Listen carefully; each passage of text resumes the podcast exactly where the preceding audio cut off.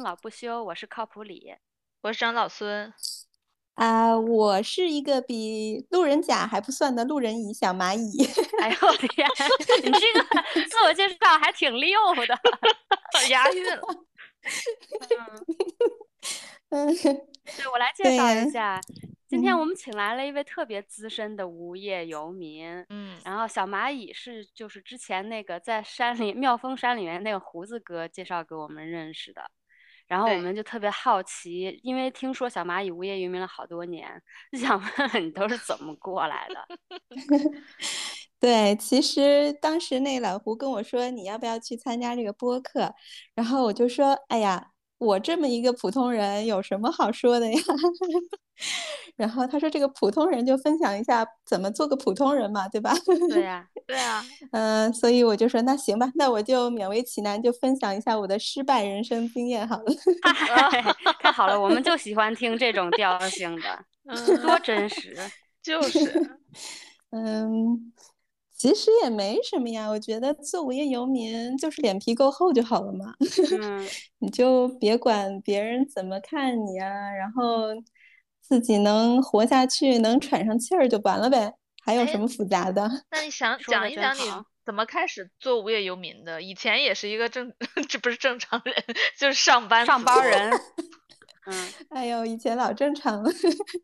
我就是怎么说呢？就是你们之前不还请过什么命理师之类的，我也听嗯过啊。你听过你们很多嗯播客，哎呦，然后我可能就是那种命理师嘴里说的那种大起大落之人吧，就是哦可能出生的时候就是，呃，三十五岁以前都一直就是全世界到处乱跑的那种，然后就是反正 就是瞎折腾那种吧，就是嗯，一直都过得还挺自自己觉得还挺好，挺嗨的，然后嗯，反正到了后来就是怎么说，就是人可能就是也有一种说法说，人到了三十五后，三十五岁以后就会进入一种熵增阶段嘛，有听过吧？有嗯，我觉得我就是，我们都是 我们三十五岁哦，对对对对对，对，靠谱。我我看过你，我看过你那个写的那个转行日记，嗯嗯，就是我跟你的经历其实很相似，我们的成长环境也很相似。我也哦是，就是之前，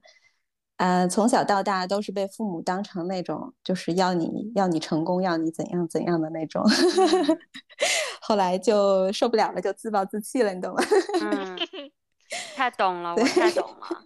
但是现在听起来你就是特别快、开心、快乐，听起来又很年轻，就是 觉得肯定是现在状态比以前好了。那是的，是的，我之前就是有过一段时间是非常的，嗯，迷茫，找不到自己，然后很纠结，然后觉得被，就是自己以前的所有的那种幻想都幻灭了那种感觉。你以大概有什，么幻想呀？就是因为从小到大都是处于一种怎么讲，说的说的夸张一点，是处于聚光灯焦点的那种人，就是一直都嗯。是被所有人喜欢，然后就是到哪里可能都是别人都会都会很对你很好的那种，就是反正就是一直都觉得自己挺挺聪明，挺那个的，挺嗯。挺被人接受的那种。嗯。所以后来大概可能，嗯、因为我就是也出国，呃，读了个 MBA 什么的嘛，然后，然后后来就也认识了，就是见识了更多以后，就认识了很多很多非常非常聪明的人，对，然后就当时就会觉得自己以前的那个见解目光都非常短浅，然后觉得自己就是自视甚高了太久，然后就突然产生了一种迷茫，当时就产生一种迷茫，就是说，啊、就是感感觉自己以前给自己定的那种所谓的人设贴的那种标签，瞬间就就就被撕掉了，就是幻灭了，就是破灭了，一切都破灭了那种感觉。然后还有就是，嗯，MBA 这东西也不是我喜欢的，我我学商科这东西也是也是怎么说呢？可能有父母的一些原因，也有当时一些机缘巧合，然后也不是我真正喜欢的。我当时也想过，在公司里做，你做做做到死了，做的最高层，你就是做个 CEO 呗，对吧？但是 CEO 就完全不是我我所崇拜的那 人群之一，所以我当时就觉得这个简直一眼看到头了，没有办法这样继续下去。那你崇拜的人群都是哪些哪些种？嗯，我后来也想过这个问题啊，就是在我迷茫的时候，我就想想过说我到底要做怎样的人嘛。但是我的这个目标一直在变化。有一段时间，我就想，因为我自己有有过一些心理问题，我就想，哎呀，我想成为这个心理医生、心理咨询师或者是什么之类的哲学哲学家或者什么，就是可以一眼看透人生，看透世间的这个所有的这些终极问题。对。后来呢，嗯，后来又发现说这个东西太虚无缥缈了，就是你你去想这个东西，就是越想越想就越钻死胡同那种感觉。嗯，后来我就想，哎，那我就是要嗯把它落到实处嘛，做具体的事，在具体的事里面找人生的意义。所以我后来去学甜点，其实也有这个原因啊。嗯，对，就是想学一个手艺活，让自己感觉踏实一些。嗯，特别好。嗯，再然后，再然后呢？我又这个又变了，就一直在变。但是现在就是，我现在再问自己这个问题的时候，我就觉得我真正崇拜的人就是那种可以给别人带去欢乐的人。我觉得这种人就特别特别棒。哦，那这包括那种喜剧所有的吗？啊，对，就生活里的，就是你也可以做生活里的喜剧演员呀。就是你不一定要去做台上的演员。你可以让你身边的人，你接触每一个人都能在你这儿感染到一种快乐，或者是得到一种鼓舞。我觉得这种人就特别有意义。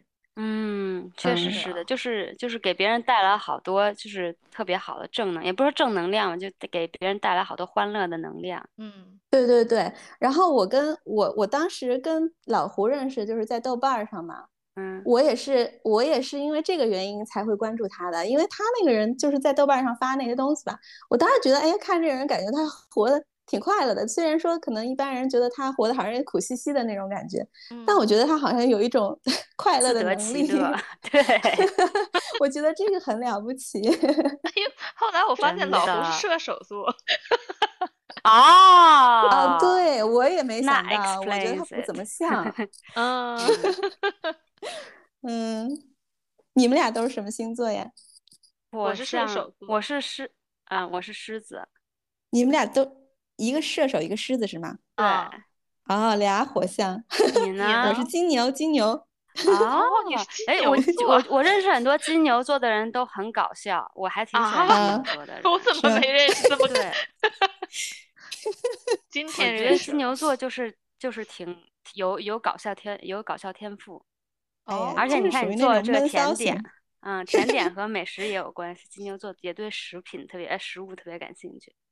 啊，是呀，是，是，这个是我这个。哎，我我今儿，我说我今儿可能能量有点有点有点跟平时不一样，主要是本人这个今天生理期第一天，所以啊，我们 生理期确实感觉不一样。我还听了你们之前那个啊。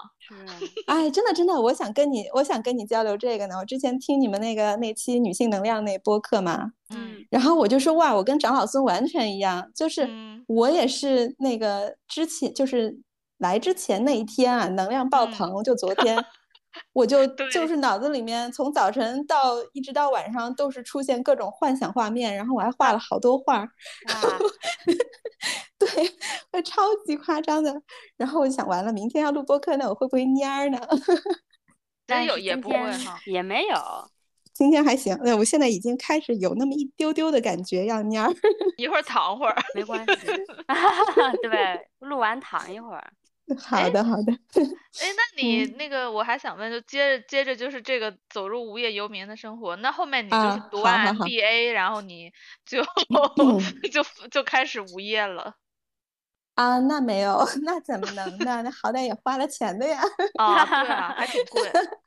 哎呀，是，我是这样子啊，我是我是大学毕业以后就上海工作了三年，后来我就请我那老板给我写了个推荐信，我就去。我去读 MBA 去了，在美国，然后读完了以后回来，就是哦，当时很不巧，当时正好是遇上那个金融危机嘛，嗯，对，然后就那几年时间经济蛮低迷的，不然的话我可能还会留在美国再多工作几年才回来。然后当时就回了北京，当时就是嗯，在一个先回来的时候，先是在一个那个叫什么呀，就是那个嗯。NGO NGO，对，哦，就是对对对，NGO 先先做了大概有一年时间的那个专门扶贫的工作，然后后来就觉得 NGU 好像也有点扯，跟自己想的也不太一样，知道吧？然后嗯，后来就想算了，我还是去赚钱吧。嗯，然后去干嘛赚钱了呢？没有呀，就是去了一家盈利公司呀，NGO 是非盈利的嘛，对吧？对我就想非盈打着非盈利的旗号，但是好像感觉也是有点儿，怎么说呢？就是那种，就是嗯，就是有块遮羞布，其实还是对对对，还是有很多那种官僚主义在里面。嗯，我想还是算了，我还是我还是这个把这遮羞布扯了，还是老老实实去赚钱吧。对，后来就去了一家那个芯片公司。又干了几年这样子，后来就开始迷茫了。哦，迷茫了以后呢，我就辞职了。对，当时也是遇到北京雾霾最严重那几年，就是整个人对，我就很不巧啊。对呀，这雾霾就是一一四一五年那会儿嘛，就是特别特别严重。我就是那会儿出国的，我就是那会儿来新西 兰的，受不了了。哎呀，那我太能理解你了。我是就是那会儿回海南的。哦，哎，所以你是海南人吗？不是，不是，我是家里人在啊，不是，我是父母正好在这边，所以我就也是在这边，因为我自己也是一个人嘛，嗯，所以就就只能投奔父母了。啊，对呀，然后 后来就在家里又。可能当时身体也不太好，一个雾霾的原因，一个是忧有点忧郁、迷茫的原因，然后就在家里面休养了一阵。后来我就捡到了一窝猫，然后我的这个抑郁的问题瞬间就好了，真的隔夜就好了。五只哇，五只都养了 啊？呃，没有没有没有，后来就找领养，送出去了三只，自己留了两只，这样子对，现在还在我家。哇，真的对。那，然后就是迷茫了这么这么大概迷茫了几年，后来我想不行呀，我不能这么待着呀，对吧？我得我还得干点啥呀？嗯，对，后来就就又去申请了一个那个法国的那个甜点甜点的一个课程，也是一年时间。那个需要是你是要你会说法语吗？还是那个用英语可以？啊，是这样子，它是英语教学，但是你也知道法国人调性，就是你在那儿生活，你必须得法会法语，不然没人没人理你。你跟他讲英语，他给你白眼儿，对吧？对，所以反正也多多少少生活方面也能应付，是那种水平的法语。对对对，好的，厉害厉害。哪有呀？这都被逼的，你不会也得会，知道吗？你学的是那个 蓝带吗？不是不是是那个叫 f e h o n d i 听过吗？就是没有，是巴黎本土比较比较有名的一个那个甜点。蓝带是一个国际学院，像这个 f e h o n d i 它是只在巴黎有一所学校而已。哦，啊对，那是那应该很很难啊，我觉得我觉得甜点就正宗的法式难吗？我也不知道，感觉是很辛苦。我我觉得难。我告诉你，我给你讲一个我的 例我的例子，就是你知道那个有一个很出名的美国的那个写写食谱的女的叫 Julia Child，一个美国人去法国生活几年写的一个食谱。我照她的食谱做了一个 apple pie，然后我跟我老公做完以后，我们俩就骂街，太他妈复杂了那个程序，太他妈复杂了。就是你要把这个做好，你就就是一个那个过程，你感觉你就是一个小奴隶，你就从头从早到晚一直不停弄，一直不停弄，才能做出来一个 bloody apple pie。然后 我们俩吃了一年都没吃完，放在冰箱里就冷藏过去，而且好生气啊！法国菜怎么那么烦？太复杂了 啊！这我的经历。张老孙，你有什么感悟？我感觉那个，我我我的我的感悟都是来自于看日剧，就是日日本人不是特别喜欢那个学法式甜点嘛？然后我的印象中就是这个做法式甜点很辛苦，就是劳动力很大，然后做出来小小一块，但是你也不能卖特别特别贵，那就是一个很辛苦的活儿。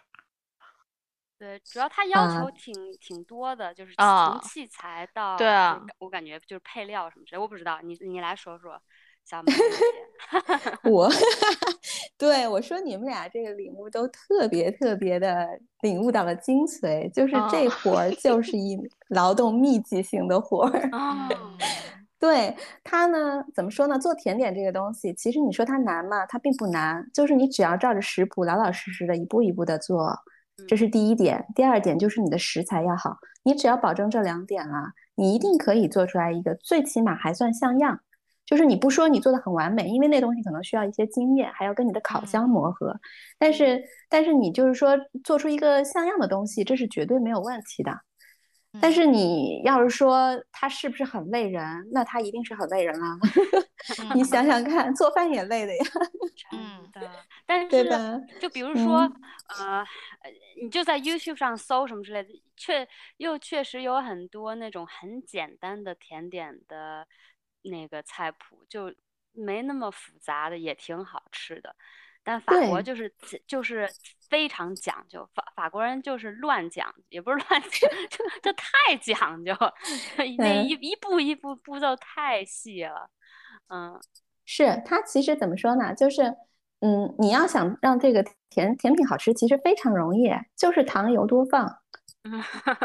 对，就是糖油蛋这些香的玩意儿往上怼就完了，就是，你知道吗？你吃你们都吃过那个巴斯克，就是那样叫什么？啊，嘎杜巴斯克，就是对，对对对，它不就是重糖、重油、重奶酪这些东西吗？那东西很好吃的呀。嗯，我觉得你你费劲儿做很多那种很精美的甜点，可能最后味道是比不上这玩意儿。这玩意儿就是难看。但是你说它不好吃吗？它绝对比很多都好吃。但是我又要说，但是就是嗯嗯，我觉得也也是不能说只是糖油什么多，因为就在英国啊，就英国有好多那种，比如说你在超市里面随便买的那种蛋糕，或者是好多那种不是特别高级的 bakery 卖的蛋糕，就非常难吃，它会太太甜了，我觉得也不好。就法国。甜点有一个什么好呢？就是没那么甜，不会齁死你。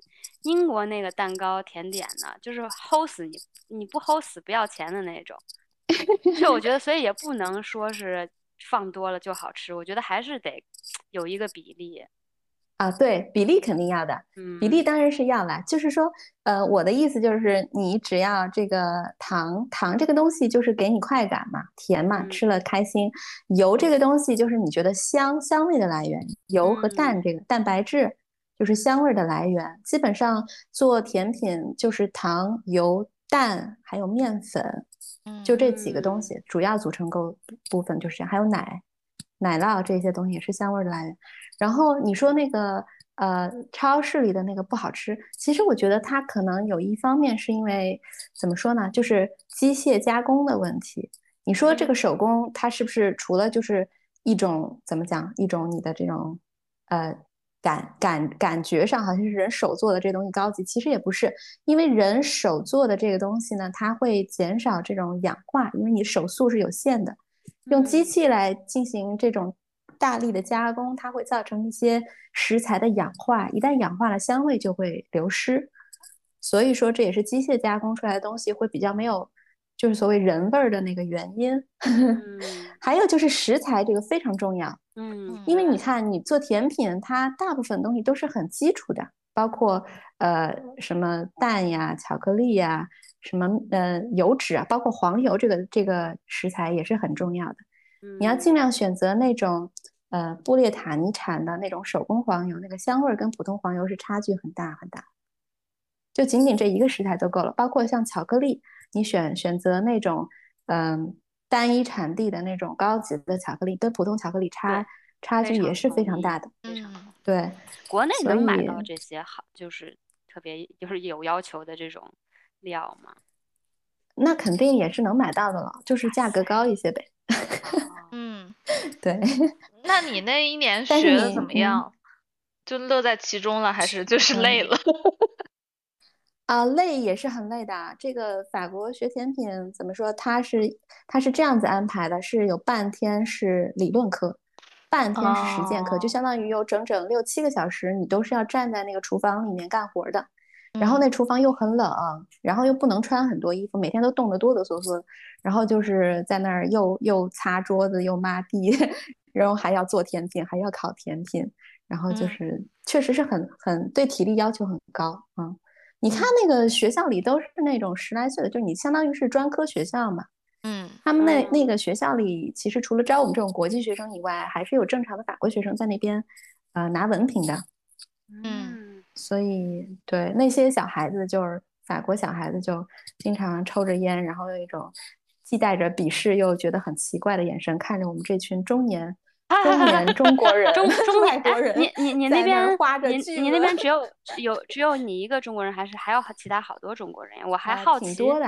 哦哇，很多中国人，中国人有一些，嗯，台湾人蛮多啊，台湾人、泰国人、法国，还有美国人，日本人也有呀。嗯，对，日本人、日本人、台湾人就是那个崇拜巴黎的这个就就太出名了。哎，对的，对，嗯，所以说还是挺好玩的。对我觉得有有机会还是可以去感受一下。这个这个是一一年一年的 full time 的那种那种课程是吗？嗯，它其实真正在学校里面待是六个月，还有半年时间是给你去那个甜品店实习。哦，那你在哪个甜品店实习？感觉就是在，嗯，哎呀，甜品店实习就是说白了就是被别人剥削一下劳动力的，就打打下手之类的，嗯。就是给你那个法国最低工资嘛，然后让你在那儿做苦力呀，就是做别人最不愿意做的那些工作，包括而且他们是不看你男生女生的呀，就是女生你也是要做那些体力活儿。像我个子很小嘛，我就一米五五几，然后就是要站在一个那个很高的凳子上面，然后呃。搅超级大一缸的那个淡奶酱，然后就是要在炉子上一直搅，一直搅，一直搅，对对对，然后还要跟人家搬那个超重的一大缸的奶油，然后要把那个甜品很重的两盘甜品从一楼搬到三楼，这样子，就是天天就干这些。你做了以后有有成就感吗？还是觉得啊太累了，算了吧？怎么说？我觉得对我来说，个人对我个人来讲，我觉得还是挺有帮助的，因为我一个是。嗯，从小到大有一个很很不好的缺点，就是非常粗心大意。我也是，就是从来都是 明明能考一百分的题，那个卷子绝对是只能考九十八的，就是我一定会粗心大意的那种。所以我觉得做这个学这个甜品对我的品性磨练非常好。就是自从学了这个以后，变得特别细心，做任何事情就是很关注细节。对，因为这玩意儿不关注细节，马上就会出错，你就整个一盘东西都会做做坏掉那种。所以绝对不允许出错的。嗯，还有一个就是，我觉得对我体力就是吃苦这方面锻炼。我从小到大没吃过什么这种苦，就是什么这种劳动人民的苦啊，没有吃过的，所以 所以我觉得这个方面也是对我来说收获挺大。嗯，挺好的。然后那你就回国了以后有对开店吗？还是在做一些小作坊的这种？就是高兴了做。开回国以后是打算开店来着，一开始。到处看那个，就是呃铺面什么的，嗯，但是后来嘛，就是一个是当时正好也是呃接近一九年了，回来的时候一八年底的时候开始看铺面，然后就看看的时候，一个是当时的那个铺面特别贵，因为我这个人吧，怎么说呢，就是有点理想主义啊，我又不想，我第一我是不想牺牲那个产品质量去赚钱，赚钱可能不是我的最重要的目的。然后一个呢，就是，嗯，我也不愿意把这东西卖的特别贵。我觉得这东西要是花特别多钱让别人去买吧，我也觉得这玩意儿有点坑人。所以，所以说我当时就心情，嗯啊，我所以说我觉得我们俩的经历很相似呀。就是你这心情让我有点想到我最近一个什么经历，就是我不是今年在做丝网印刷嘛，然后年快到年底的时候，我就想做一些卡片。我就突然有了个想法，因为我我本人就是特别讨厌卡片这件事情。我觉得好多人就买一张卡片送给别人，然后立刻就丢掉，就是非常非常浪费的一件行为。我想说。我知道大家都想买这个东西，所以我想做，但是我想要用非常环保的方式做，所以我就收集了很多亚马逊的那个信封，然后就印印完了以后要裁，裁完了以后要包什么什么之类的，就是就像有点像做甜点，又花花了很大的体力，结果只能做那么小小一个，然后还不能卖的贵，然后也没必要卖的贵，然后就就那种心情，就感 觉我为社会做。贡献的心情。哎，对对对对对对对，真真的是一点儿不假，就是这种心情，就是你又想做一个特别好的东西，让别人都受益，然后你又不想让人家就是掏冤枉钱。然后呢，我就抱着这种心情一去找铺面，哇，你就别说我，因为在海南嘛，海南你就这个地方就这么发达一地方，小破岛，就那铺面都很贵呢。然后我就大概一算一个账，毕竟是学商科的嘛，这账还是会算的呀。一算账，哇，这这活儿就是到最后就是相当于就是等于是让别人付房租呀。所以其实我也很理解，现在有很多那种国内做那种什么三无产品的那种三无的那个。烘焙点心就是在网上随便卖卖那种，我也能理解。确实，你要是对你要是把这这个按照正规商业的模式去做这东西的话，真的是太不合算了。就人也很累，到到累到最后，可能你就是累出一身病来吧，你钱没赚到，然后你就是都交房租了，就那个概念。对，所以后来一盘算，算了，就是再搁置一下。结果一搁置嘛，这不就疫情了，然后就更乐得其死。哇，这这这 这就彻底放心的躺平得了。哎，对对对。哎，那我想问你，现现在，请问无业游民小蚂蚁，你现在每天都有都干嘛呀？呃，这样给大家讲讲无业游民的一天。哎呀，特羡慕，特别特。我还挺羡慕你们的，特别那个呀，就是早晨起床，嗯，起床以后就先去那个花园溜一圈，看看菜长得怎么样了，跟昨天有什么变化没？对，然后就开始冲个咖啡呀，烤个面包呀，吃个早饭，吃个早饭，顺便就看看微信有没有要回的，豆瓣有没有要回的，然后捣鼓完一圈以后，这个就。差不多就可以上楼，嗯，看个书呀，或者是干个啥，看个书，画个画什么之类的，然后就到吃中饭时间啦，然后就做中饭，做完中饭爽了，做完中饭以后就一点多了，然后下午基本上也是画画或者是看书时间吧，有的时候可能会做个面包，做个甜品，也会放到下午时间，嗯。你回头查查你画的画，我好像没有看到过。啊，我不好意思，这我们我们有一个中年人夸夸夸夸小组，我在里面，我 在里面，在里面，你发呀？不行不行，我话太拙劣了。哎，没事，大家肯定 不拙劣。我们什么风不没有好坏，就是不同风格，什么风格都有。啊，好的。不不不，这还是有，这还是有的。等会儿我来我来跟你们讲一下关于画画这一点我的想法。那你现在就可以讲，有什么想法呀？啊，就是我觉得一开始我刚开始画画的时候，我也是想说，哎呀，画画嘛，就是你想画啥就画啥，管他什么技巧不技巧，对吧？就是你随心而画嘛，就是这个意思。嗯，我一开始这么想的，而不是你看那些大师画到最后，不就是都画的那个儿童简笔画嘛，对吧？嗯嗯。后来我就发现了，哎呀，不是这么回事儿。这技巧还是要讲的。那大师他画那个儿童简笔画，结果发现他们在背就画这简笔画之前打了无数个草稿呢，还画什么双钩呢？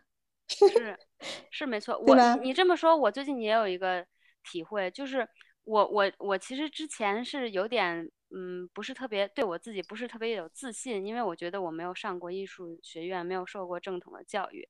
然后我觉得我就是要去学很多技巧啊，是或者什么的。但是我发现 其实学学技巧没有错，或者是尝试不同的媒体和技巧都没有错。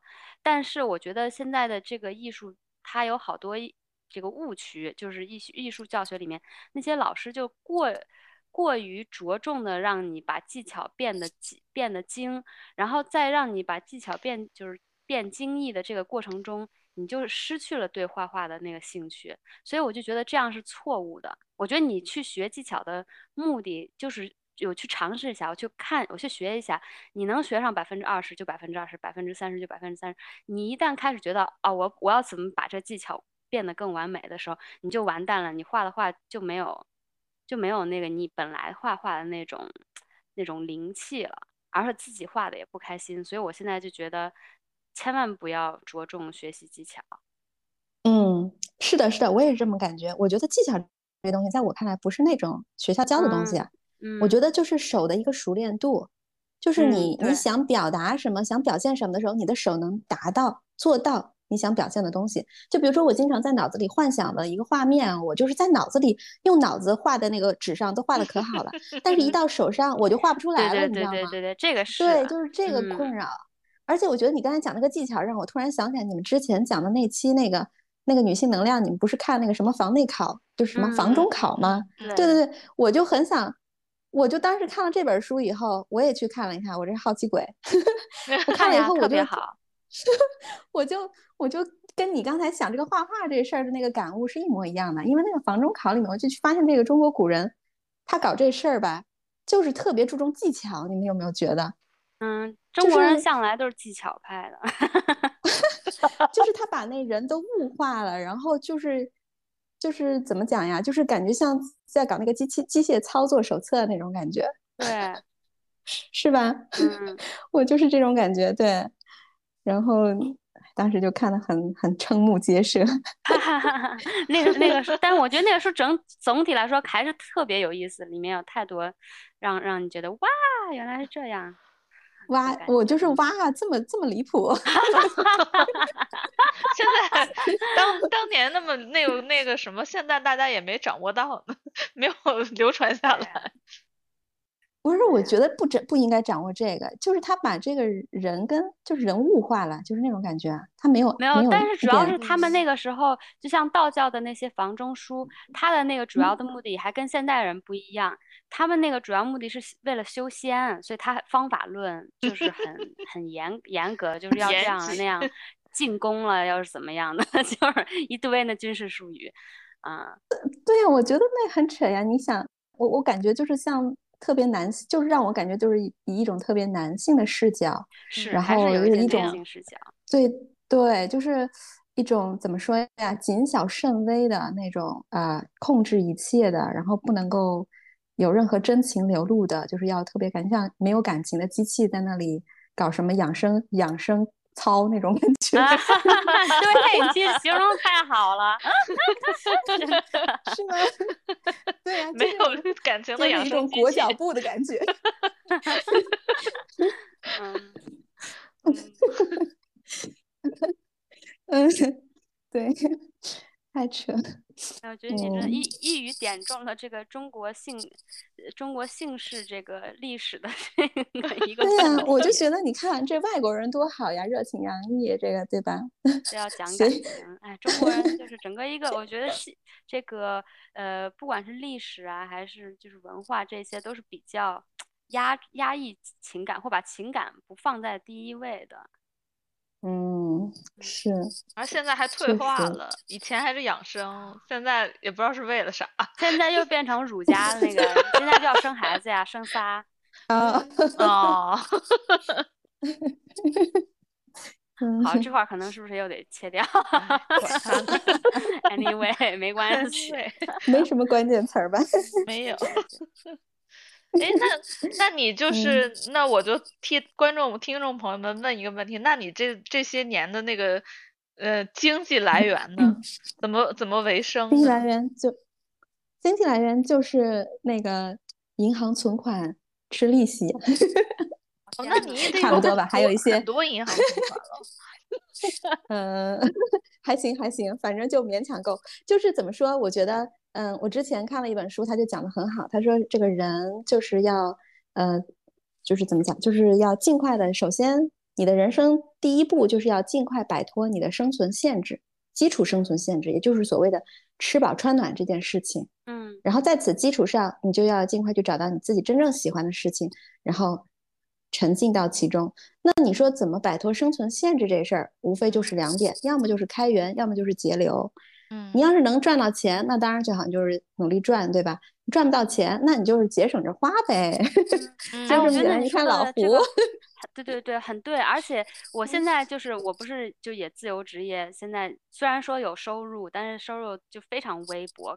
我的现在收入可能也也就不抵什么那个最低工资，但是我就觉得，哎，其实一点儿都没有想象中的那么可怕。嗯，就而且我我真的就是我，比如说我 我赚我赚五块钱，我花两块钱，我只要还有一块钱留着，我就没没有再怕的耶，就那种感觉。嗯，就还好，没有想象中那么可怕。对，我觉得很多的那个人就是消费，尤其是生活在大城市里面。我以前工作的时候，那个是那个每每个月的消费，可能是现在一个月的，我看看得有多少倍啊？可能都最十没有十倍，也有个七八倍了。我觉得，嗯，就是以前的那个消费水平都是由社交带来的。对对对很多都是社交需求。对你一旦在家里不社交了以后，你就真的没啥。我这，而且我现在如果不是养两只猫的话，我可能那个花费会更少。嗯，就没啥花钱的地方可以说。对，然后你再随便哪儿转转。对，我觉得现在我我我在英国最大的花销一个是吃，一个是出行，所以我现在也尽量就少去市中心。然后吃的话，虽然感觉有的时候花有有些出去吃饭花好多钱，但跟以前比一下，就是那种在市中心吃饭、在喝酒或者是买礼物什么之类的这种，还是少很多。嗯，对，是就是这样。吃饭这个，但是我我总体来讲觉得吃饭这个东西花钱花不不。花不了太多，就是吃这个东西啊。在国内是这样，在英国你要是 天天在市中心吃，肯定还是那 下馆子当然。嗯，下馆子对，自己做也挺好的。我还吃过三年素呢。哇哦！那你为什么会吃三年素吃了？嗯，为什么先吃三年素？嗯，那主要就是因为当时不是刚去美国那会儿就被那个。就被那些什么呀纪录片洗脑了，就是有一阵子 啊，你们应该懂的吧，在国外懂。懂懂，啊，对呀，就是对，我想哇塞，这么残忍，就是觉得怎么可以这样子，怎么可以吃兔兔？所以。所以就对啊，就是因为这个原因啊，就吃，而且觉得那个就是什么工业养殖有一些激素呀，什么这些东西啊，就是也觉得想想觉得很恐怖，然后就吃了三年素。后来回国以后就被朋友们鄙视了呀，然后 就大家都鼓励我要吃肉呀，吃肉。哎，我还挺好奇，就嗯，那你吃那三年素的时候，你有感觉到什么变化吗？有很很明显变化，第一就是变胖了。啊，哎，但是你你这么说还真是，就是我觉得好像那个有些就是 vegetarian 或者什么之类的那种，就是食品或者零食，反而就糖特别多，淀粉含量特别多。因为你想，你吃的所有的素的东西都是碳水化合物很含量很高的。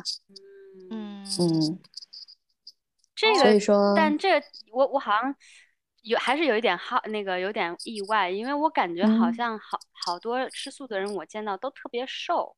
嗯嗯，对，也有瘦的，我也不知道，但是我确实是因为吃素了以后就很明显的，对，很明显的长胖了好多斤。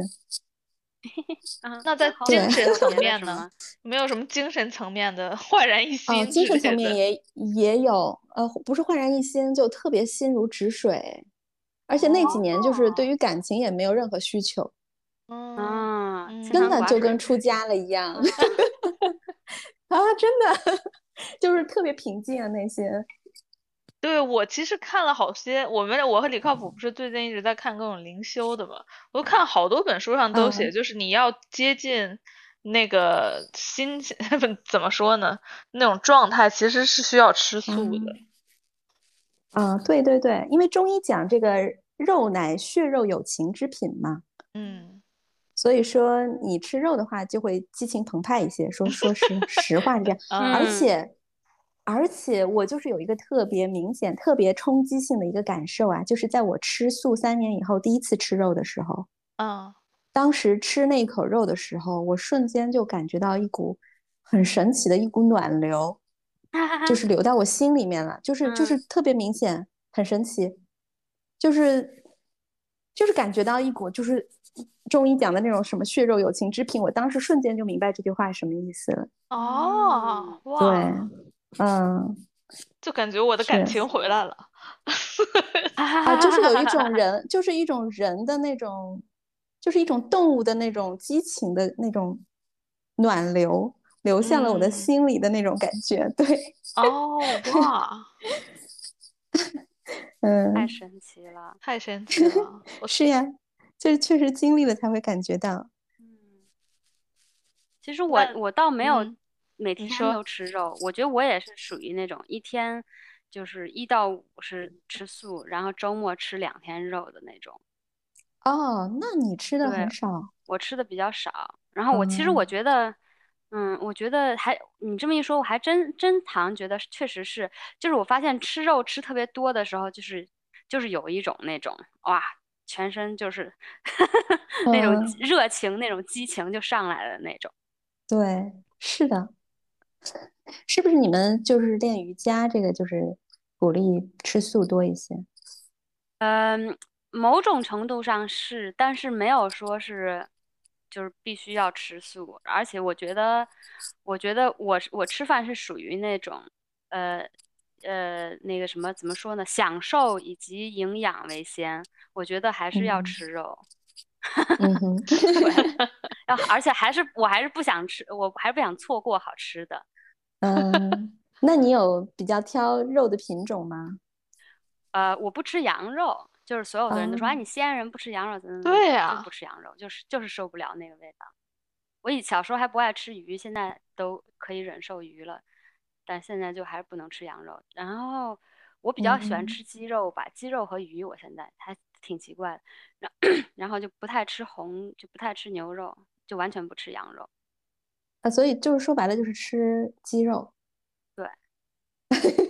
对，那你这就是按照中国人讲的，你这最鲜的两个东西都不吃啊？鱼羊为鲜嘛。我现在吃，我现在吃鱼哦，我现在吃 鱼。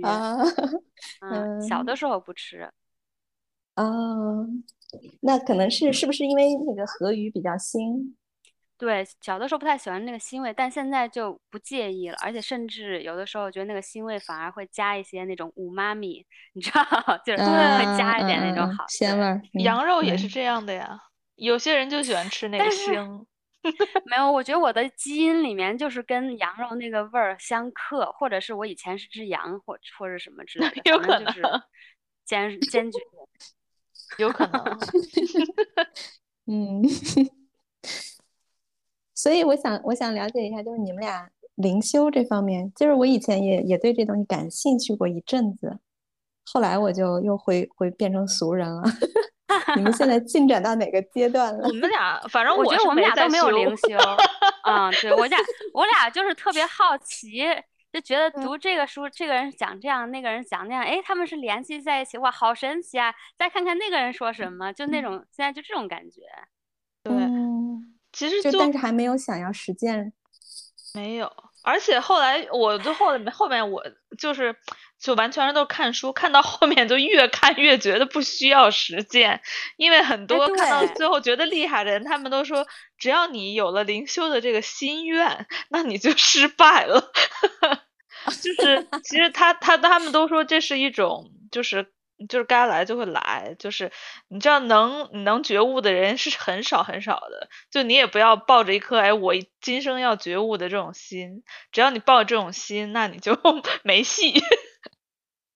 嗯，是，对我之前也看过一个，就是讲法，就是说，嗯，你不要给自己贴标签呀，就是，嗯，他说你，他说，嗯，很多就是大部分世间的人都喜欢把自己想象成一瓶矿泉水，嗯，然后要在这个矿泉水上面贴上标签，说自己是什么什么品牌，什么什么矿泉水，嗯，他说，但是其实你应该把这个把自己想成。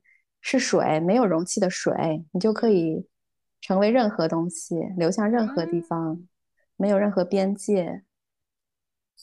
这不是李小龙说的吗？啊，是吗？是不是 李小龙有一个 李小龙也有这个说法，就是你要你要你要变成水，你要做。对对对，这个乌汤 clan 好像里面有用到这个 clip。这不是那这不是那个老子说的吗？哦，对，那可能最最先是老子说的，对对对，就是这一个系列。我后面我最近觉得。我们我不知道为什么，我不知道李靠谱是怎样。我好像除了那个好奇灵修那个事儿之后，我总我总觉得我现在已经开始为死亡做准备了。就是，就是我 最近就感觉特别强，就是我也不知道，我就是总是看这些看了看了，我就会马上联想到死亡这个事儿。我觉得这个死亡很近了，已经。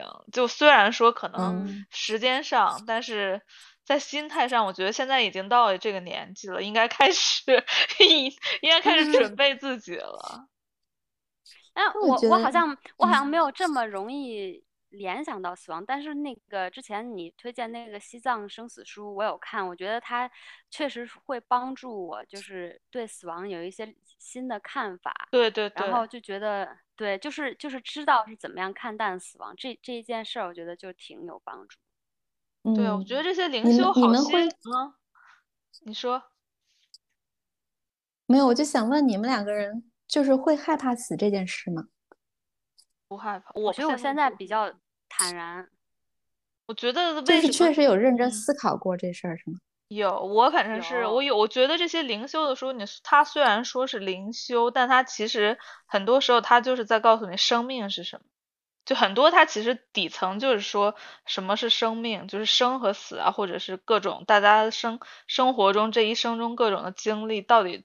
就到底是个什么？你自己不是也纳闷吗？我到底是谁？我到底来这干嘛的？然后就是，嗯，这些灵修书很多，其实说是灵修书了，但它其实就是在讨论这些东西。但是我觉得这问题应该没有任何一个人讨论出结果啊。对，没错。有一个，我觉得有一个，他那个有很多的，有一个比较统一的一个说法，就是说。嗯，当然也不是所有人都说，就是生命其实就是没有意义，就就并不是 你你有一个什么使命，或者它其实就没有特别大的意义，意义都是你自己赋予的，就像你那个矿泉水贴标签一样。嗯嗯嗯，对啊，但但是与此同时，它虽然没有意义，但它确实也是一个那个值得珍惜的东西，就很像一个奇迹一样。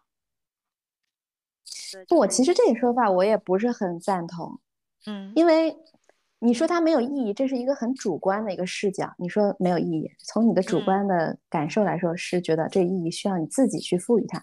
但是如果你把人当成，就是你抽离你自己，你看这个客观世界、客观宇宙，你说人是活着出生是没有意义的，其实也不见得。你毕竟是这个宇宙运转的一个小零件、小灰尘或者怎么样。你肯定对这个宇宙的整个运行是有意义的，只不过这个意义你不知道是什么，你没有那么宏观的视角能够看到。对对对，就是就是说，嗯，在在你自己的那个微观的那种视角上，可能我们赋予了太多意义，所以就产生了很就是我痛苦挣扎。是呀，所以就迷茫了呀，人就是迷茫了呀，就是不知道自己意义是啥。对，然后，对，就其实好，而而且很多就是大家对于生活的那种痛苦，或者是不解，或者是挣扎，都是来源于对死亡的恐惧。嗯，说到底是的，怕说到底害怕失去，怕结束，有一对害怕结束，害怕失去，也就是这，然后就绕回了那个意义嘛。如果既然你那么害怕失去，因为你肯定是觉得它是有意义的。就你怕自己就是灰飞烟灭了，因为你总觉得自己是一个挺应该值得重视，或者我自己就是很 matter 的这种的一个事儿。嗯，其实我觉得人真正害怕的不是生理性死亡，而是社会性死亡。就是很多人他虽然肉体还活着，对对，你如果说 你你如果说一直是社会社会上都还是有有人关注你、爱护你、在乎你的，那你可能就是最终是害怕的这个生理上的湮灭。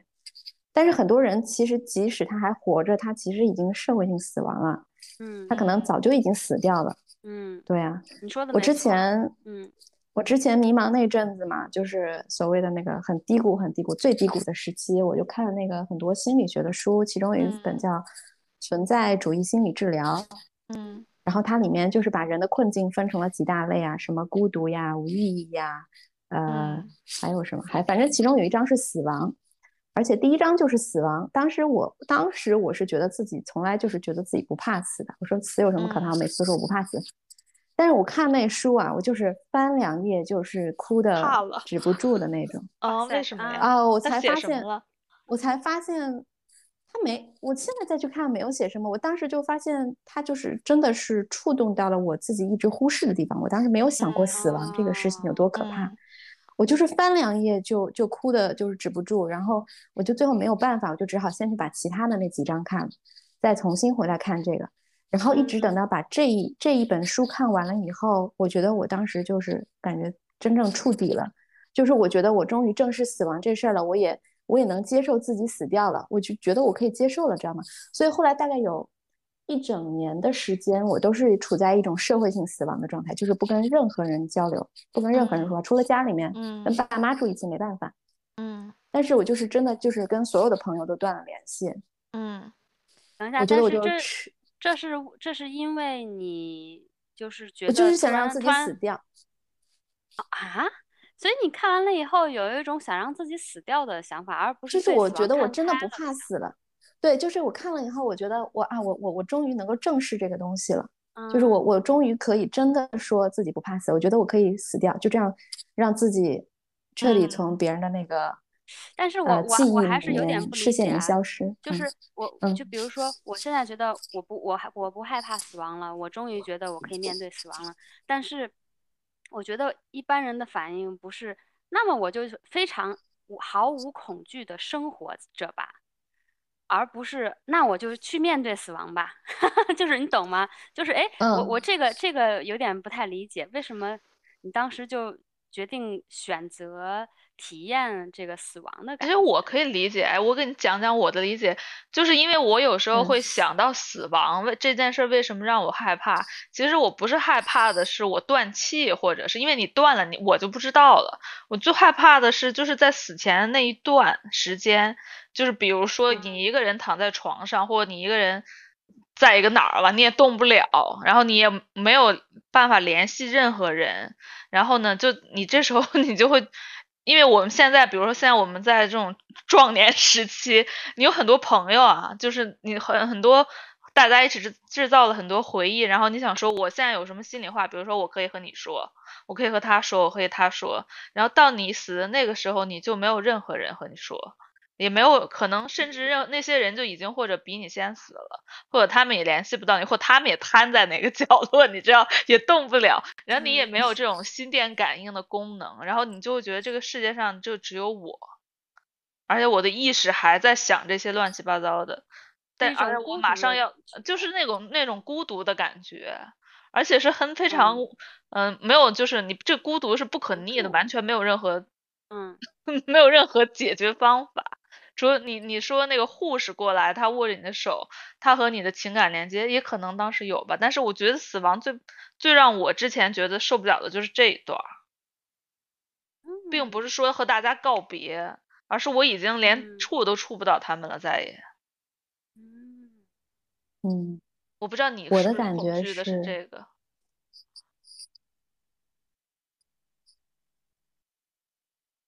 我我我当时。我我的我的感觉其实就是为什么会就是回回答靠谱的问题啊？就是为什么会选择这个？就是因为其实我一直害怕的就是这个死，就是我一直害怕的是这个东西，就是害怕自己在社会上怎么讲呢？就是彻底放掉社会上的一切所谓的这种身份地位标签这些东西。我一直害怕这个，所以我一直在硬撑。就是虽然说我自己已经开始迷茫了，对自己的这个嗯是什么样的人，如何定义自己，如何跟别人解释自己，如何就是如何如何在这个社会上自处这件事情，我已经感到迷茫了。但是因为害怕被社会孤立，所以我还要硬撑着自己的这个角色，嗯，还要硬撑着这个场面去跟别人交流。然后直到看完这本书以后，我就。才能够真正的正视这种所谓的死亡，这个这件事情到底是怎么回事儿，所以我就下决心决定让自己从这个硬撑的这个场面里面死掉。我懂了，嗯，就是我不会再刻意的要去做什么，做什么挣扎，做什么解释。对，实际上是你面对了，就是面对了这个恐惧。对，我就是让自己死掉了，我就决定死一下看看会怎样。嗯嗯。然后我结果发现很好，就是我终于就可以重生了。然后我也不会害怕说跟别人讲说，你你看，像一开始的时候，朋友还有的时候还会关心问我一下，说，哎呀，那你最近干嘛呀？就是因为他们，我以前在别人眼里的印象就是属于那种特能干的那种啊，就是干啥都特好呀那种。然后，但是我自己觉得活得很不真实，很累，感觉自己像是在每天就是在呃。戴着面具在演一个角色那种感觉，嗯，没有办法做一个真实的自己。我真实自己，我就是想这样，我就是想这样，嗯，不用干什么，我想干什么时候就干，我不想干什么时候我就不干，可不可以呢？就我就我就这样了，可不可以呢？我就是想变成这样一种人，给自己解解掉这些枷锁啊。后来发现，其实真正的朋友他还是能够理解你，他不会因为你这样子。就我之前有一年时间都不理任何人，别人跟我在微信上讲话，我都不理他们的。我就可以做到这样的绝，但是真正的朋友，其实他们还是愿意理解你、帮助你。嗯，哎，那那那你这一年过后，是不是有一些人就你就把他们从你的朋友圈里排出去了？嗯，那倒也没有，我从来不会把别人从我朋友圈里排出去，我都是让别人筛选我。你看我顺眼，你就跟我玩；看我不顺眼，随便。啊，嗯，对呀，我也无所谓，反正这东西就不能强求的了。嗯，我我就想说，其实因为我跟你经过了一个有点类似的那个过程，就是怎么样，就是离开上份工作，然后去做一个无业游民。然后我我的跟你的点有一点点不一样，但是也是后来发现，其实是我有一个特别巨大的恐惧在那儿。然后我那恐惧其实是就是恐惧，说到底是恐惧对我妈，呃，恐惧我妈对我的不认可。恐惧，呃，由此带来的失败，所谓的失败。然后后来我也是，就就感觉就跳下去了，就觉得你不认可我，为什么需要你认可？对。然后我就相信我自己，我就该干嘛干嘛。然后，然后这样子了以后，发现其实。一点也不可怕，因为我当时在跟我咨询师讲的时候，我说我脑里面一一直有一个画面，就让我给我带来恐惧，就很像我本来在一个桥上走着，然后我突然我知道我想要往我我右边走，我右我的右边是一个池塘，然后池塘上有很多荷叶，然后我知道我我我的这个什么叫什么来着？体重？我的呃不是体重，我的我的我的直觉告诉我，我我可以踩着荷叶走走到荷塘中间。但是我就害怕一踩到荷叶上我就掉下去，然后淹死了。当时我就有这种的恐惧感。嗯。但是后来也是，就是面对了以后就发现啊，其实没什么的，我就大不了就在河里漂着呗，就然后 漂着漂着就觉得也挺舒服的，就是那种感觉。就我觉得特别特别有趣，就是就是这可能这就是说明我们俩都。经历过一个就是发现自己的恐惧，然后面对自己的恐惧的一个过程，然后再拉到一个悬一点的，就是你知道脉轮这个这个说法，就是你底部的那个脉轮，它其实就是象征着这个我们海底轮，对对，海底轮就是人对生存的一个对对对一个一个那个需求，然后让海底轮堵住的东西就是恐惧。然后，当你面对直视这个恐惧以后，这恐惧不见了了以后，你这海底轮就通了。所以，就是我觉得可能这这个事件，就说明你我的海底轮可能某些某种程度上特别堵的地方就通了啊。嗯，可能还有别的恐惧在，但是这种最大的这个恐惧就不在了。可能是的，就是我像我说的，我感觉自己触底了，就是那个感觉，就是我觉得自己终于啊，终于把自己就是彻底打碎了。嗯。就是这种感觉，对，嗯，感觉终于面对自己了。对，就是从小到大，可能是由别人的期待所所铸造的那个你，终于被彻底打碎了。你终于可以自己真正的那个自己，终于可以有机会发展一下了。就是这种，嗯，对呀，父母这些东西没办法的，肯定是要，确实是最难的部分。别人你都可以不在乎，父母这玩意儿你就，对吧？还是得还是得面对，嗯，对，尤其是中国人，就 不得不，是，哎呀，反正该吵的架就得吵吵，嗯。嗯，挺好的，哎，那你那个无业无业游民的这个打算怎么有什么打算吗？就之后，其实可能现在也，啊，之后还是想还是会做点事情，我觉得我现在。怎么说呢？就是宠自己也宠的差不多了。就是之前一直觉得自己好像在演戏演的好累，终于感觉自己也歇的差不多了，可能可以做点事情了。就是看看看看有什么自己又感兴趣又有能力做的事情，就做一点。但是我这个人就是对钱不是特别有兴趣的人，就是钱不是激励我的那种动力。我。我必须得找到自己觉得特别又有意义又有趣的事情才会投入。全身心的投入，我希望是有一个能让我全身心投入的事情。嗯嗯，说到这儿，我刚刚在我们聊天之前还看了一眼豆瓣，然后有一个那个日记还是文章，就就写了两个九零后的小女孩开了一个那种养老院，就还挺好玩的。嗯，我好像看过，对对对。啊，对，就是那种让，就是不是那种常规的养老院，就让那些老头老太太想干嘛干嘛，然后就每天可以给他们准备了很多玩具。然后我才看他那个，我才知道原来竟然还有一个系列，就是给老人玩的玩具。哦，是。但是他就说上面就说那是那些设计都很丑，然后竟然还有这个门类。对，是其实将来养老这个门类肯定是很那很需要的。在国内，对对对，是这样。嗯。我只听说，嗯，你说，就就是老头，我感觉以前只有那种。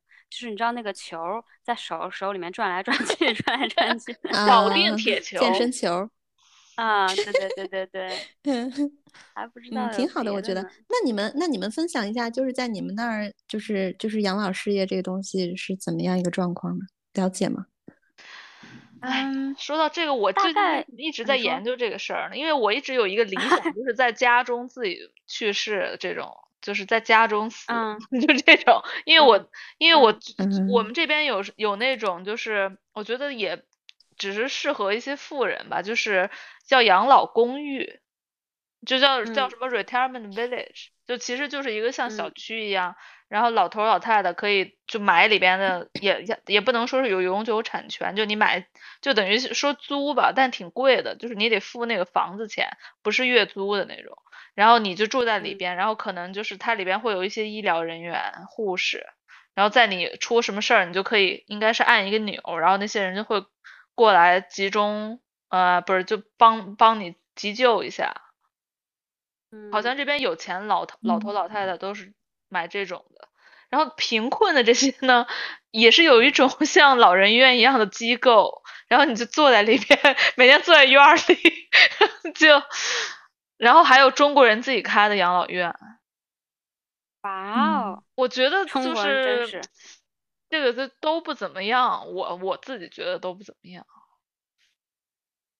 嗯嗯，你就是理想就是在家里那个，我就觉得对。现在有一种有一种叫临终关怀还是对对对临终关怀这种服务，就是你在你自己家里面住着，然后可能他会给你呃。带呃，就是护士会时不时来看看你，对，给你的药呢，或者是治疗呢，都只是让你的每天没那么难受，而不是说去治你的病，然后就让你开开心心、快快乐乐的就那么走了，就是这种。嗯嗯，对，英国也是，英国也是差不多。反正最差的，大家都不想去的那种养老院，是那种就是有点像医院，然后他每天会有一个像军队一样的的那个时间表。五点什么六点起床，七点吃饭，八点吃药，就是这种。对对对。然后就是没什么自由，然后又特别可怕。对。然后稍微灵活一点的，就是一个老人村，里面有医疗的这种嗯嗯配配套的设施，有有人员。然后呃，我家对面其实就是就是有一点点像这样，是这个是另外一种更自由一些的，就是老人付。租金，然后这个这一个 block 全部都是老人，但是你自己房间里想怎么弄就怎么弄，你想去哪儿就去哪儿，想见谁就见谁，然后但附近也有医医护人员这样。嗯，是啊，其实在国内现在我感觉也是这个方向。哎，就是我妈最近去看了一个那个养老院，就是在呃呃陕西华山下，哎是华山，骊山骊山骊山下。叫什么骊山下的小村什么之类的，哇塞，里面贼高级，哇塞，就是那个楼，就是还设计的是那种很有品位的设计，然后就是每一个人自己有自己的独间，你可以租也可以买，你要是买了，可能就是会有一些的收收入。然后就是呃，就是他你你自己有一自己的一间，你想怎么装修，或者是你也可以自己做饭。然后那个配配套里边就有有医院，有疗养院，然后有各种什么老年。呃，棋牌室、老年大学，什么跳舞、唱歌班儿，然后那个附旁边还有一个奥特莱斯，然后就如果你儿子女儿来看你，顺便还可以逛下街，然后旁边还有儿童游乐场，还带着孙子来看你一块儿，顺便去那玩儿。旁边还有一个呃贾平凹博物馆，就是就是 老人鱼什么，还有小吃一条街，还有小吃一条街。哇，就就贼高级、高端大气，然后配套又设施又感觉非常全，又在那个西安地铁的某一站最后一站，又又是那个地理位置又蛮好，我就当当时我就蛮震惊的，我说我就我也想去住这种，特别好。那那你说的这个一个月要多少钱呀？一个人？我我们这个我没看，这个我不是我不是很清楚，等会儿我搜一下发给你，你 可以看一下。啊，可以可以。但是我觉得国内啊，你说你说，我就说，我觉得国内肯定会把养老这个地方做的登峰造极的，因为国内从来都是把服务业做登峰造极的。就是比如说你你相比国内的 SPA 和外国的 SPA，国内 SPA 绝对比外国 SPA 好，就是就是国 国内很会做服务业这种。但是我不知道，就是科不科学或者什么之类的啊。不，你你你你忽视忽视了一点，国内之所以能做服务做的那么到位的原因，还是因为吃了人口红利，年轻人多，他就可以，对对对，劳动力便宜嘛。劳动力贵的时候，谁给你搞这一套？对，而且我不得不说，国内那个服务业，它是本着那盈利的精神，他做服务，他不是人文关怀。的精神驱动他们 好好的服务，所以他到这种人文关怀这块儿，就你想就就就类似于保姆呀，就就这些你知道家里边的护工这种问题就太多了。那是他能给你出出力不错了，你还想让他给你出感情呀？对对 对，真的就是是啊。我前两天还在看那个，就那个就那日本那个作家啊，日本那个教授叫上野千鹤子，他写了一本书，就是在家中，就反正就是怎么在教你怎么在家中自己去世那种那种，就就他里边说，就说人老了其实有好几个阶段嘛，就是前面就是可能就比如说你六七六七十岁的这段时间，其实大家老老年人生活还挺开心，因为他可以生活自理。他说到最后就有一个叫做摇坠区。摇坠期就是那个，你你就已经稳站不稳了，就是那种，就是你慢慢逐渐失去自理能力。他说那段时间其实是最难的，就是最需要准备准备好的，就你你所有就就就是要准备好那段时间怎么过去，然后你就 可以了。嗯，对，我觉得像什么在家里死这事儿吧，真的是得看运气。你说你要是有点什么病，你家里人能不把你往医院送吗？不可能的，嗯，对吧？对我，我前呃 昨天我又看翻了一本书，但没翻完，那个就还挺。就是有一个，她就是一个老太太，她老公，嗯，她八十岁的时候，她老公去世了，然后她就一直很伤心嘛，她就在家写那些日记，怀念她老公。然后，但是她老公就是在，嗯，就是医生说她快不行，因为她也是得癌症了嘛，她就和那些医生说，就说，嗯，到最后一定不要抢救我，就把我让我回家。然后就就她还有这个神志和医生说，然后最后她就回家了。就在家里边默默的安详的，你知道走了，我就觉得还也挺幸运的，因为不是很多每个人都有那个神智和大家和那医生说我要，而且他家人就是支持他，这样也挺难得的。我感觉我不知道外国会不会这样常见，但是在国内你敢这样说，孩子肯定是不听你的，那不行不行，必须要抢救什么啊？对，所以就是挺挺难的。嗯，是呀，我知道一个最惨的案例，就是一个人他中风了以后。他中风了以后，他就是神志什么都清醒，就是说不出话来，手也不能动，就是只有眼睛能动，神志是清醒的，所有的表达都没有了。他就每天就在床上，就是那种做出那种很痛苦的表情，然后大家也不知道他是什么意思，是想死呢还是不想死，就这样子在床上待了两年才死掉。好难受啊，这太难了。是啊，所以说这什么事儿都有可能的，计划赶不上变化。做好准备，现在可以开始做好准备，就别太。别别想那么多，及时行乐就行了，每天都过 happy 了，管他 那将来什么。对对，长老孙，你这个真的计划的也太早了。我其实没有没有开始计划，我只是想看看。我看了上野千鹤子那本书，我其实也有点，就是我以为他是在和大家，我以为那本书是讲大家要怎么做，结果他一直在讲那个日本的政策。然后我想说，好像和我们关系也不是特别大。他就想日本这个政策是怎么运行的，如果你想要在家里。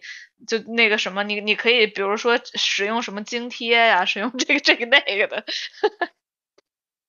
嗯，但但他就说了一个那个一个观点，就我一直就很那个赞同。他就是说孤独，大家就是把孤独死说的太过了，太可怕。其实没那么可怕，有很多老人都很 enjoy 后面一个人独居的岁月。嗯嗯嗯，是的。嗯，我觉得这个东西可能就是你越早面对这个，就越就越容易接受吧。没有子女的那些，可能很早就已经被迫接受这件事情。嗯，对啊。而且你是说到这个死亡，就其实好多人，尤其是我现在在读一方一些西方的这个关于生产的书，他们也就推荐在家生，因为很早很早以前大家都是在家生。嗯，那需要有点请一个助产士，对，就要就要产婆助产士，对，然后甚至有的人还可以自己生。之前不是说有个人在云南那个自己自己生，挺多的，挺多的。反正就是意思就是你在家生就是呃会舒服一些，环境也好，因为你让你感觉安全的时候你才能生。我觉得可能死亡也是让你感觉清静、舒服、安全了才能舒服的死。是的，就是在熟悉的感觉这东西很难想象。就在熟熟悉的环境里，你会安心吗？嗯，对，嗯，我觉得如果条件允许，我还是挺愿意去安乐死的。那个好像还是 要达到一 定达到一定的那个，你得达到一定的痛苦 阶段。嗯，就不是说随便可以。可能就是不想拖累别人吧。如果没有人拖累的话，那就也无所谓。嗯，对我后面也还看了安乐死，就是说你得到达了一种，嗯，就不是说我现在想想走了，你就可以安乐死，那可能因为他们还是后面有一种。人道主义，就是不能这个玩意儿不能变成一种莫名其妙的谋杀嘛，就你必须是能证明你这个没有救了，就是没有哦对对对，没有意义在那个就那个拖延你的生命了，你才能。哦，对，是我想起来了，对，好像说是还就是证明你还剩几个月生命那种。对对对，而且就是没有什么挽回的余地了，而且家里边人都同意，哦，家里边人好不同意，对自己同意就行。对，之前有一个那个纪录片嘛，我记得我还看了，就是一个英国，哎，是一个英国老头吗？还是哪国老头？他们得去那个瑞士那边安乐死。然后就整个跟拍了他安乐死的一个过程，我觉得还挺震撼的，就看到最后也是挺震撼的。怎么呢？就不是说他就是整套流程，就整套流程，然后最后他就是他那会儿还是那种注射一个那个一管液体在他身边，然后就是看着他嗯嗯去世之前，然后那个和大家就聊聊天呀，然后握着大家的手呀。然后最后，其实震撼的就是那个死死的过程，就看他忽然就走了，那个过程很，就是看一个生命逝去的那个过程，挺让人震撼的。嗯，我就想，你们有见过亲人，呃呃，就是去世的过程吗？没有，或者见到死去的亲？没有，只见过死去的。对，就你看着他，我爷爷当时，嗯，我爷爷当时就是，反正就是。就是突然，他他是做了一个肚子里面长肿瘤，做了一个手术，然后本来觉得他还恢复还可以，不知道怎么突然的就是不行了。但是我我现在回想起来，就觉得我爷爷其实蛮有福气的，然后我们家人也很幸运，就是他当时身体突然不行的时候，哎，好巧，我们所有的人都在，连我经常常年在外国的时候，当时就暑假都在国内，所以我们就就他走的时候最后一面就见到他，然后他当时是怎么样，然后就是。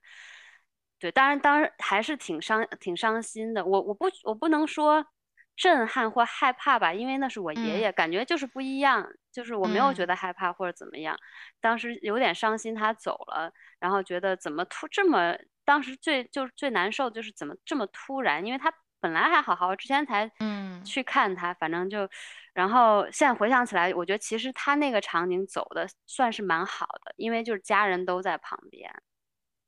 嗯。确实，这是真的是很很幸运了，包括他整个也没受什么痛苦啊。嗯，我也不知道他有没有痛苦吧，反正就是 就是比那种常常年对比比刚才那对比常年那种好，或者比那种就是中风了的那个感觉。我不知道怎么。讲就是我小时候就是在我没有中年之前，或者是我感觉我对那个死亡的那个理解就很浅，就比如说我小时候我姥爷过世的这种，我就觉得就没什么没什么给我没什么留下就没什么教育的感觉，就没有让我学习到什么。但现在就之前我们还在说那个，就说你嗯有有很多人就说如果你的宠物其实就是你最好的导师嘛。我就现最近我感觉这些宠物真的，它就比如说你养的每一只宠物都会比你先去世嘛，然后就在它们渐渐去世的过程中，你就不停的在面对那个死亡，然后等你的父母也要也要比你先去世，然后你就一路就在学习适应这件事儿，然后最后就轮到自己了。嗯，这段时间在看死亡，就和小时候感觉特别，可能是因为离得近，就离得就感感觉差特别多。我觉得我现在才能感受到那个生命的，就是那种这么容易就没了。小时候你就会觉得人老了理所当然的，但现在你就会觉得那个很珍贵。他走的那一刻就让你很震，也不知道震撼，就是很伤神伤，就是那种。惋惜，对，嗯，我觉我经历过那种，就是家里面，嗯，就是我曾经可能有心里面有怨恨过的人，就是一直都不是特别喜欢的人去世，嗯，然后在他去世那听到那一刻消息的时候，其实我心里面是很复杂的感觉，就是我并不会觉得说啊，这个我讨厌的人他死了，他罪有应得啊，活该啊，或者什么，或者是那种完全不是那种感觉，我就是还是会觉得很。很难过，就是对那种过往、那种过往的恩怨情仇，就会在你的脑海里再过一遍，然后给你带来很多那种复杂纠结的感情。嗯，这个还有点遗憾，对那种，也不是遗憾，就是觉得好像真的能体会到什么叫，就是人死了以后，就是所谓的那种一笑泯恩仇的感觉，就是那 些什么纠葛。就是真的，好像真的都不算事儿啊！就是啊，真的，嗯，就算什么呢？对啊，对，感觉还是就是一个生命，他就是再坏的人，一个生命没有了，还是有一种惋惜的那种感觉。是是的，是的，是的。就有的时候拍死一个蚊子，我有的时候还心里要 justify 一下。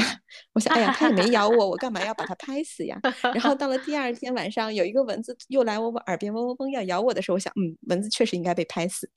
对呀，跟蚊子不就是你死我活吗？对，这件事我也做不到，就是不杀生，就觉得天呐，太难了，难了，尤其是苍蝇蚊子，这太难了。嗯。是，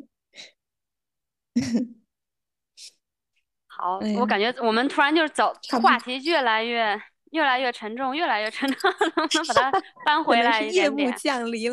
嗯 嗯，哦，搬回来一点，我我忘了，我我刚当时开开场的时候，我就想说要表白鲁西西的，忘了表白了。表白，就是我从我一开始。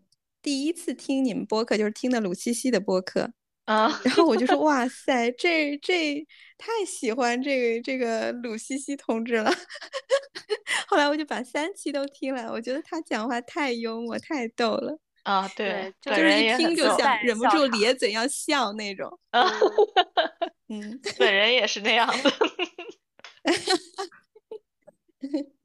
太好玩了，简直。对，就是你你说的那种，你想想做那个让别人给带别人带来欢乐的人，嗯，对对对，我觉得他就是我偶像。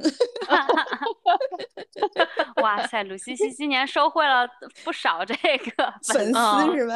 嗯嗯，对，我看了他那个他的那个公众号，他画的画也特别有意思，就感觉这个人特别怎么说呀，就是特别有生命力。对，而且我觉得他就是对，就是生命生活里面的小东西观察的也非常细致入微，然后可以抓到一些很巧妙的点。嗯，是的，是的，特别有那种，呃，感感动别人的那种能力，对，带动别人的能力，对。对，你画的画比他画的还简笔画吗？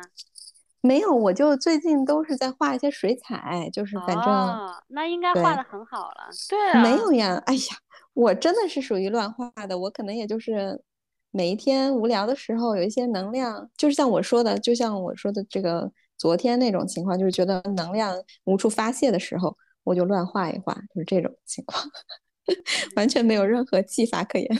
赶紧发到我们群里。好 好好，等一会儿，等一会儿就发发到群里给你们看一看。好的。好，那咱们是不是也差不多了？行行，好的。那今天就聊到这儿。行，谢谢各位。好，谢谢。好，下次想到什么别的题目也可以再来跟我们聊。好的，嗯，好来，那好，那就这样喽，那就这样啦，好拜拜。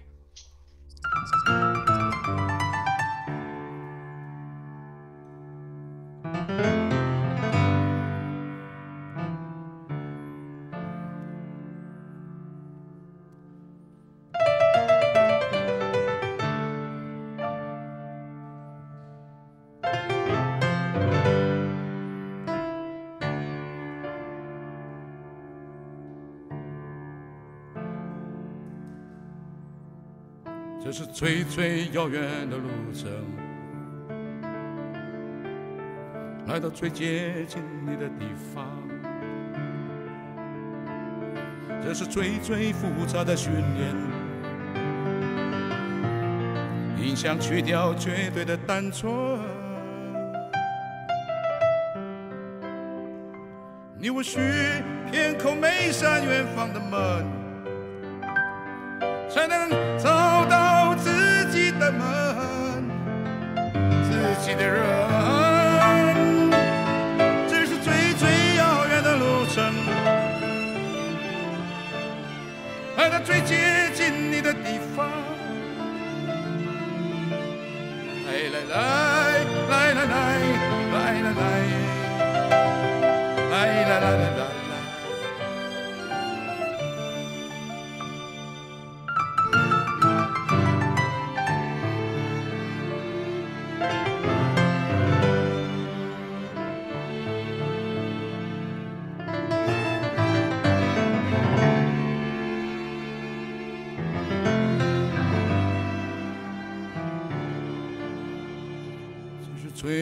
最遥远的路程，来到以前出发的地方，这是最后一个上坡，你像家园绝对的美丽，你我需穿透每场虚幻的梦，